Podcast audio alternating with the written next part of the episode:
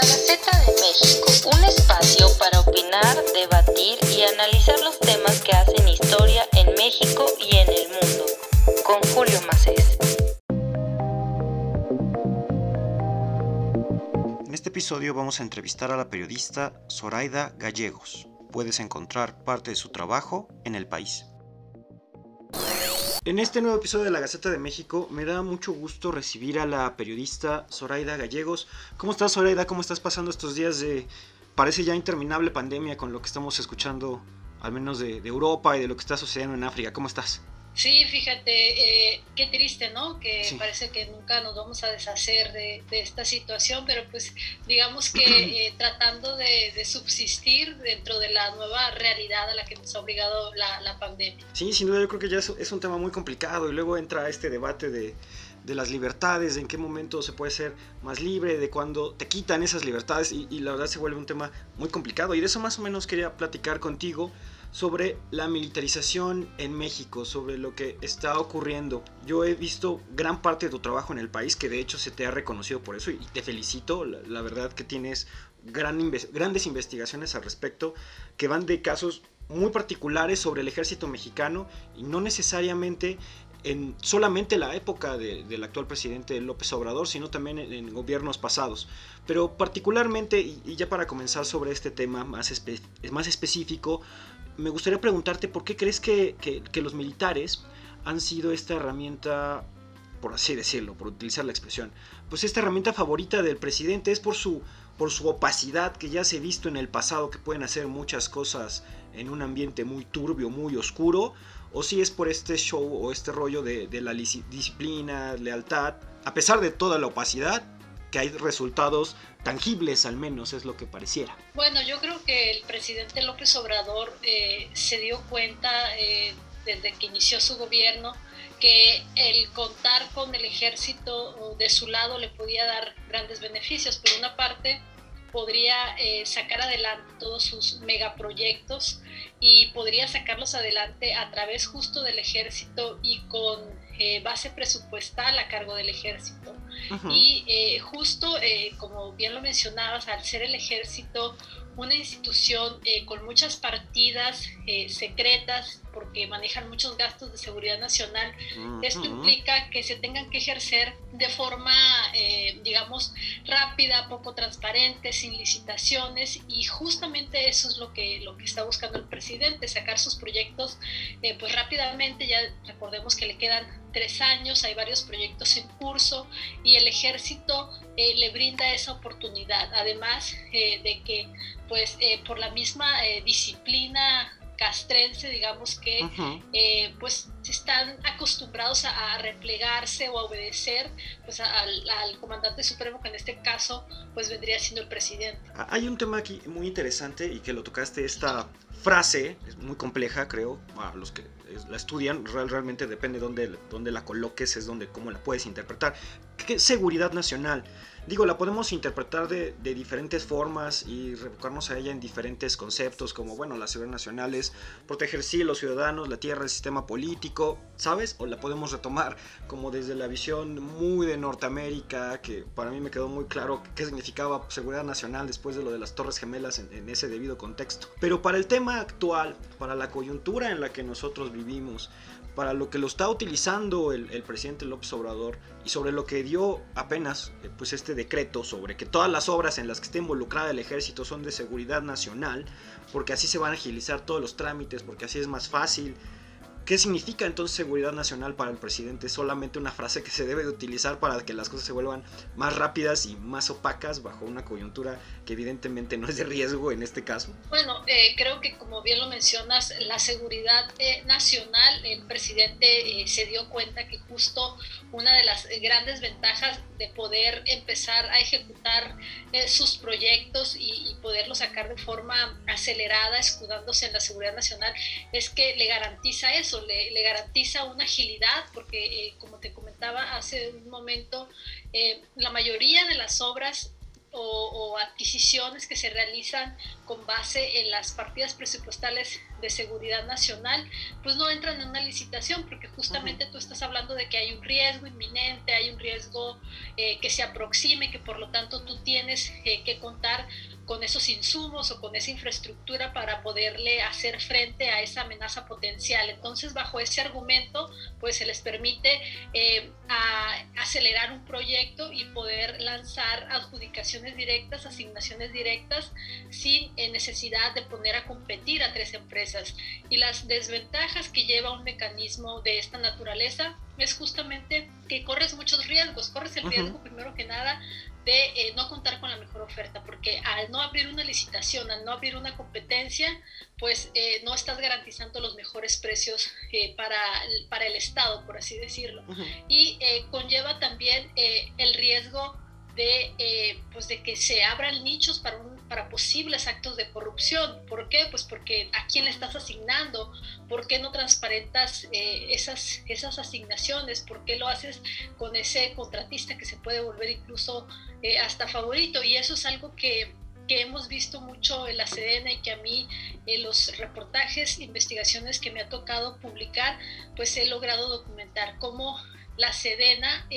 recurre a estos procedimientos de forma exprofeso y siempre beneficia a, unos cuantos eh, contratistas que ya ya tiene como de forma predeterminada y eh, bueno, aquí la tarea que nos, que, nos queda como periodistas y también a los activistas y ciudadanos es ver quién está detrás de estas empresas, quién es el beneficiario real, quién, a quién controla estas empresas, qué conexiones tendrían estas empresas. Mucho se habla de que eh, detrás de, de todas estas empresas favorecidas, pues podría haber vínculos con ciertos mandos militares. Eso hasta el momento, pues ninguna, ningún reportaje lo ha podido comprobar, pero bueno, creo que la tarea que nos toca como periodistas es que ya eh, nos ha tocado, en mi caso, por ejemplo, eh, demostrar o, evidenciar estos desvíos de recursos que incluso llegaron a empresas fantasma y ahora creo que la parte que nos toca y en la que hemos estado trabajando es ver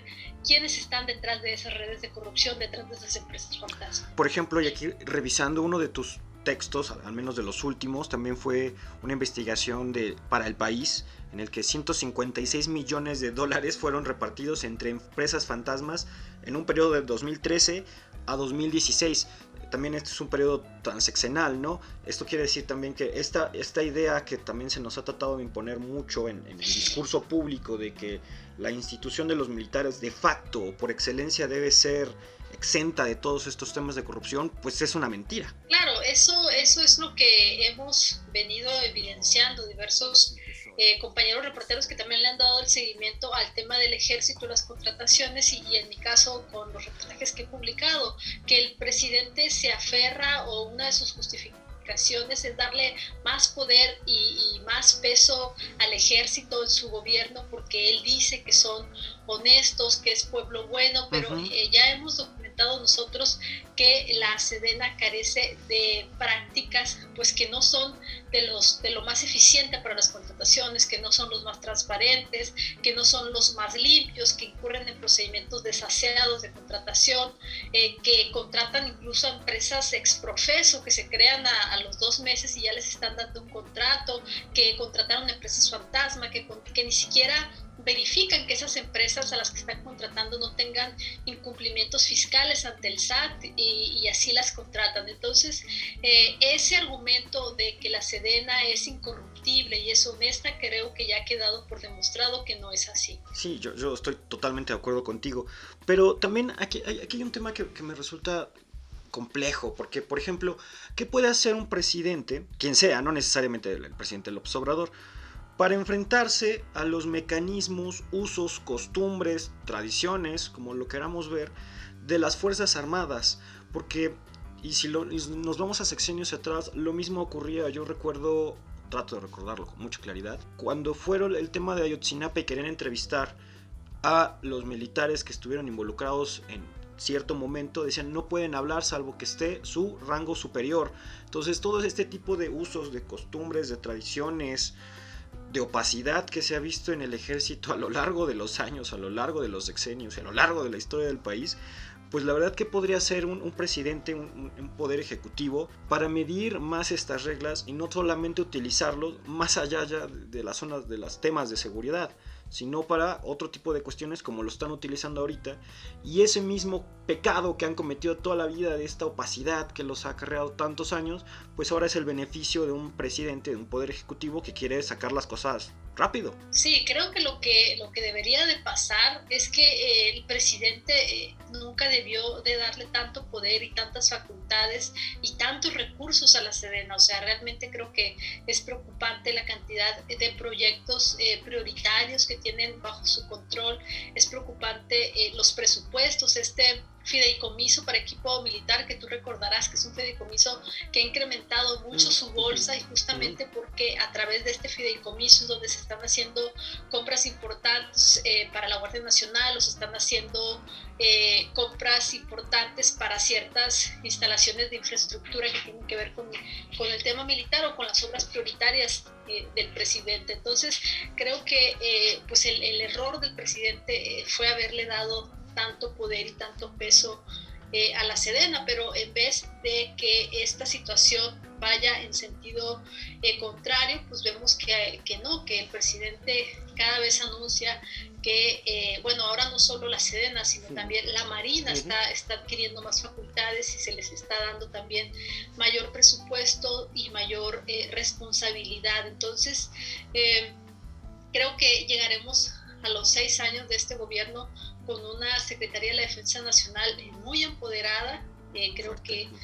no sé qué, cuál sea la, la, decisión que tomaría eh, la siguiente o el siguiente eh, presidente que, pues que que, que, llegaría en lugar de López Obrador, pero sí es preocupante y creo que sí debemos de reflexionar como ciudadanos y debemos eh, de seguir exhibiendo y presionando como periodistas y sociedad civil de los riesgos que esto implica. Soledad, ¿a ti qué te preocupa más? ¿Que los militares tengan o que hayan adquirido las facultades de seguridad pública, que era algo civil, que se encarguen más a temas de seguridad pública, eso te preocuparía más que se involucren ahora en temas de obra pública o cuál, cuál crees que te preocupe más de estas dos variables, que sean estas dos o ya una tercera, si la podemos incluir, que básicamente los militares le han dicho al, al presidente o al menos en sus discursos o cuando los escuchas y, y lo podemos recordar de lo que pasó el 20 de noviembre,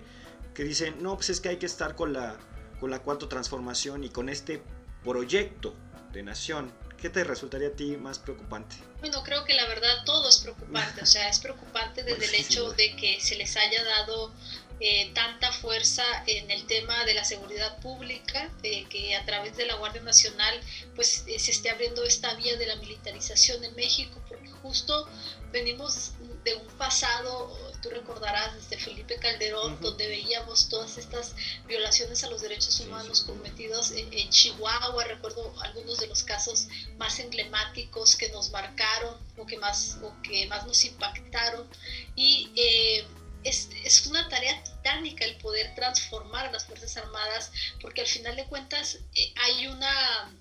hay una educación militar, hay una disciplina militar, una instrucción que ya viene de antaño, que viene de años y es una formación eh, donde eh, al militar, desde que es un soldado raso, digamos, pues eh, se le, no sé, se le incrusta un chip de cómo, de cómo debe actuar ante ciertos eventos. Y por más pues cursos o capacitaciones en materia de derechos humanos que se han querido dar, es muy difícil cambiar ese chip porque pues digamos que lo traen desde su formación, desde el, grado más bajo, desde el rango más alto, pues hasta que llegan a los cargos más altos de generales. Eso por la parte de seguridad y en el tema de los proyectos de infraestructura, lo que, pues sí, lo que más me preocupa es justo este tema que tiene que ver con eh, la poca transparencia, con la poca rendición de cuentas, con lo difícil que es para nosotros como periodistas, por ejemplo, eh, quererle seguir la pista o fiscalizar ciertas obras. ¿Por qué? Pues porque estos contratos, para empezar, la Sedena ni siquiera los sube a, las, a sus portales de transparencia, sino que uno tiene que pedirlos vía solicitudes de información y a partir de ahí la Sedena luego lo niega, luego Lina interviene y hasta que Lina interviene la Sedena lo, lo, lo, pone a disposición, pero te hace pagar pues miles y miles de copias de los contratos. Entonces, es, es esta resistencia de la Sedena todo el tiempo de, de, no querer abrirse, de no querer dar información.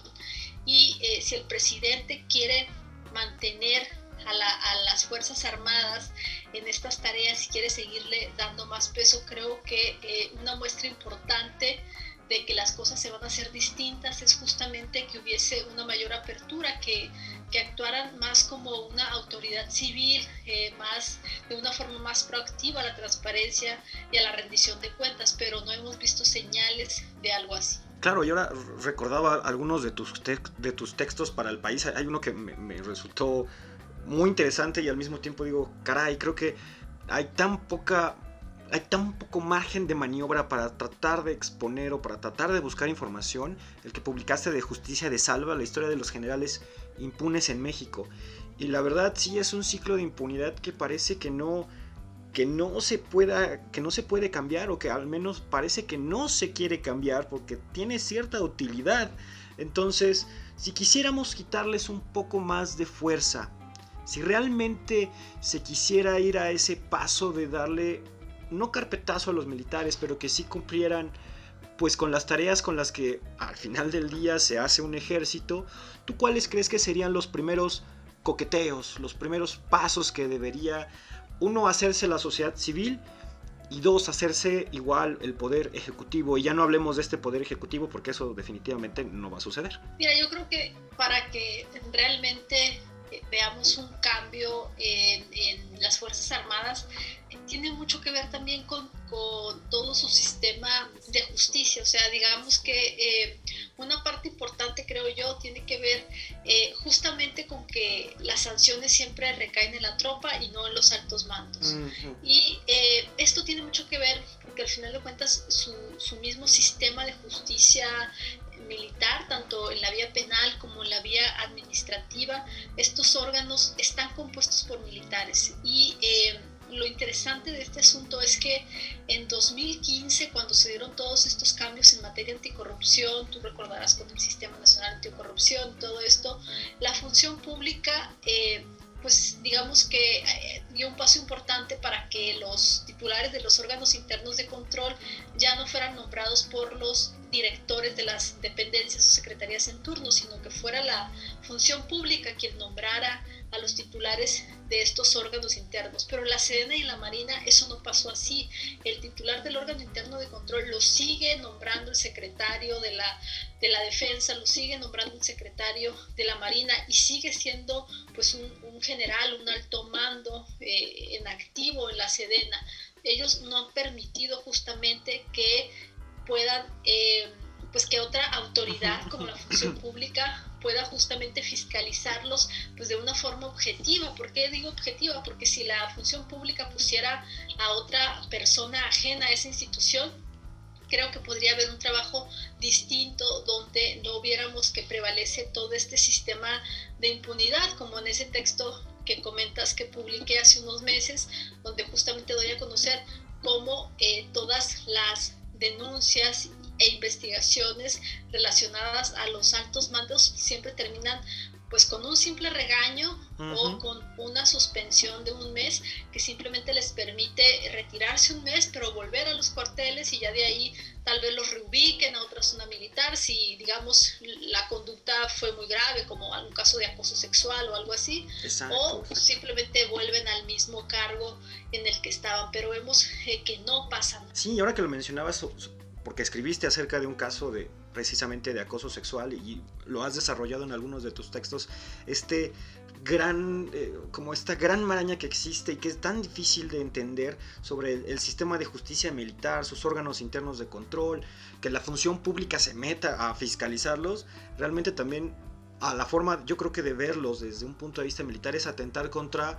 pues sí su independencia, su identidad como institución, y yo creo que ahí viene un debate cada vez más profundo entre cómo se le puede hacer desde un poder ejecutivo, desde una posición de civil, tratar de que sí los militares rindan cuentas, porque como bien lo has expuesto en diversos casos, en diversas investigaciones que has estado publicando en el país, este gran problema que existe para monitorear y para tratar de controlar las capacidades que tiene el, ejercicio del poder militar se vuelve cada vez más complicado en este país. Yo por eso te, te agradezco mucho esta conversación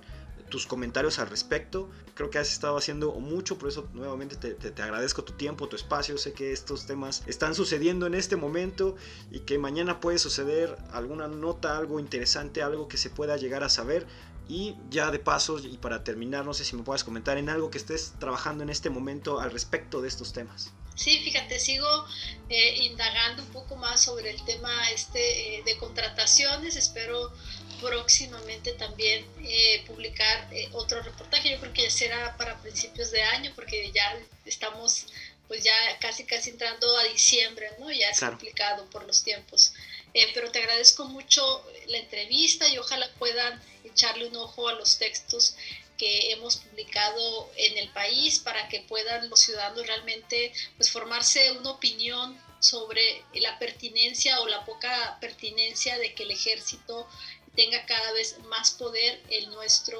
eh, en las decisiones ¿no? en, el gobierno por así decirlo. Sí sin duda. Pues te agradezco mucho la conversación Sonia. Gracias a ti